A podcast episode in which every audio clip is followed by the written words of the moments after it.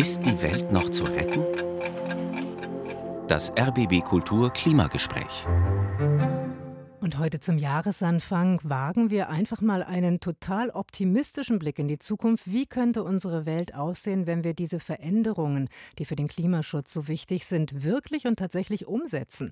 In dem Buch Zukunftsbilder 2045, eine Reise in die Welt von morgen, da werden für mehrere deutsche und europäische Städte solche positiven Szenarien entwickelt und anhand fotorealistischer Bilder gezeigt. Einer der Autoren ist Lino Zedies und mit ihm spreche ich jetzt. Guten Guten Morgen, Herr Zedies. Guten Morgen. Zukunftsbilder 2045, wenn man jetzt nicht weiß, was dahinter steckt. Bei dem Titel haben viele wahrscheinlich erstmal Angstszenarien im Kopf, so Hitze, Dürre, verdorrte Natur. Sie machen in Ihrem Buch jetzt das Gegenteil, zeichnen eine paradiesische Welt. Schon auf dem Buchcover sehe ich ein herrlich grünes Berlin mit gelben Elektroboten auf der Spree. Wie sind Sie zu diesem optimistischen Bild gekommen?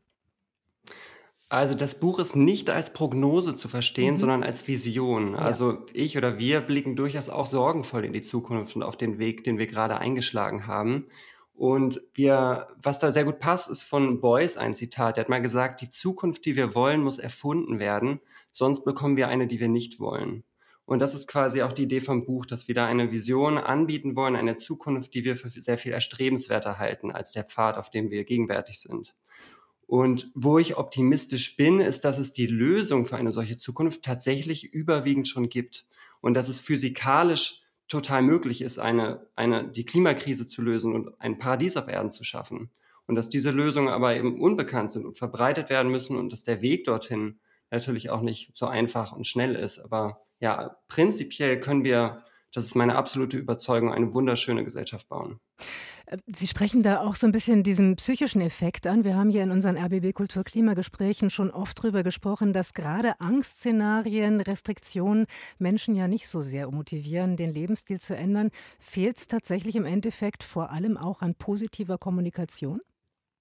Auf jeden Fall auch. Also es braucht natürlich viele Faktoren, mhm, aber ich glaube auch, dass, dass die gegenwärtigen ähm, Bilder, die wir in den Medien bekommen, eben zu düster sind. Und natürlich müssen wir auch auf die Gefahren schauen und auch realistisch hingucken, wo es unangenehm ist. Aber wenn wir das nur tun, dann wird das schnell zu einer selbsterfüllenden Prophezeiung und wir laufen quasi genau in die, in die, in das Schlagloch, wo wir, das wir eigentlich umfahren wollen, wenn wir nur uns darauf fokussieren. Und daher braucht es unbedingt auch positive Bilder und positive Visionen. Und ich stelle mir vor, wenn die Medien voll wären, auch von, von inspirierenden Geschichten und Narrativen und wir überall Bilder hätten, wie es gut aussehen könnte, in den Medien, in den Kinos, auf Netflix, in Romanen, dann halte ich das für sehr viel wahrscheinlicher, dass wir auch eine solche erstrebenswerte Zukunft erreichen. Mhm. Auf den Bildern in dem Buch sieht man vor allem sehr grüne, autofreie Städte. Das alleine reicht natürlich nicht. Was sind denn die wesentlichen Lösungen, die Sie da entwickeln? Äh, also das ist in der Regel das Erste, was man sieht. Wenn man mhm. genauer hinschaut bei den Grafiken, entdeckt man oft auch noch mehr, was da dann eben auf den Geschäften steht und wie auch die Menschen da ja, mit der Stadt anders in Beziehung sind. Und im Buch, neben den Bildern, haben wir ja auch Geschichten, wo eine Journalistin durch, durch die Lande zieht und mit den Menschen redet, die den Wandel erlebt haben aus Landwirtschaft, Politik, Wirtschaft und so weiter. Und da erzählen wir dann in der Tiefe quasi, was hat sich da alles geändert.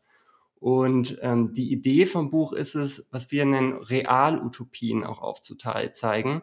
Das sind die Ansätze und Lösungen, die es heute tatsächlich schon gibt, die aber sehr zukunftsweisend sind, also die sowas Utopisches haben. Und das sind Ansätze wie ethisches Banking, ökologisches Bauen mit Lehm, Holz, äh, Hanf. Das sind die Superblocks in Barcelona, wo äh, mehrere Straßenblöcke zusammengelegt werden und wieder von Autos befreit, aber dafür den Menschen angeeignet werden. Konstruktiver Journalismus, Verantwortungseigentum, da gibt es hunderte Ansätze, die wir alle in dem Buch eigentlich gesammelt haben und zum Leben erweckt haben. Wie realistisch sind denn diese Szenarien? Also immerhin, das steht ja schon vorne drauf, 2045, das ist so das Ziel, das Sie da jetzt festgesetzt haben.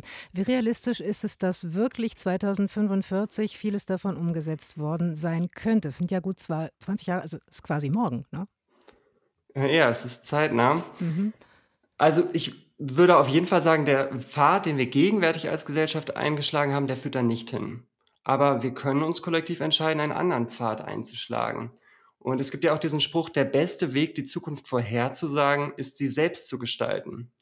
Also, welche Zukunft wollen wir gestalten? Und ich glaube, das ist auch hilfreich, nicht, nicht so quasi distanziert zu fragen, was, was wird denn passieren, so als, als wäre das ganz unabhängig von, von uns Menschen, sondern eher zu gestalten und Verantwortung zu tragen und eben wirklich sich diese Frage zu stellen, welche Zukunft wollen wir denn, statt passiv nur zuzuschauen, was passiert.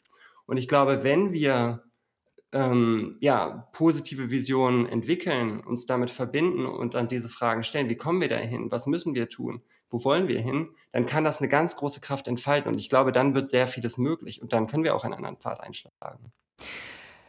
Das eine ist das Buch, das andere ist darüber hinaus eine Plattform, die Sie anbieten. Da kann man noch weiter eintauchen. Wo finde ich die und was bietet mir die? Ja, die Plattform heißt die Infothek für Realutopien mhm. unter realutopien.info. Und da stellen wir einmal die Grafik im Buch, aber auch viele weitere von positiven Zukünften kostenfrei zur Verfügung. Die dürfen auch gerne weiterverwendet werden, als auch Methoden zur Visionsentwicklung. Alles frei verfügbar und offen. Haben Sie ein also Beispiel? realutopien.info. Mhm. Haben Sie ein Beispiel? Ähm, für eine Methode ist zum Beispiel das utopische Aufladen, so eine ganz simple Methode, wo man als Gruppe in fünf bis zehn Minuten eine strahlende Vision von irgendwas entwickeln kann. Sei das ein Ort, ein Meeting, eine Tagung, äh, ein Projekt. Äh, genau, das ist eine sehr leichte und lustige Methode. Haben Sie ganz herzlichen Dank. Das also findet man im Netz, da kann man sich auch noch mal weiter informieren. Lino Zedies im RBB Kultur Klimagespräch hat zusammen mit Stella Schaller, Ute Scheub und Sebastian Vollmer dieses Buch herausgegeben, Zukunftsbilder 2045, eine Reise in die Welt von morgen, erschienen im Ökom Verlag, 176 Seiten, 33 Euro. Und diese Angaben alle und dieses Gespräch finden Sie gleich auch bei uns online auf rbbkultur.de und auch einen Link.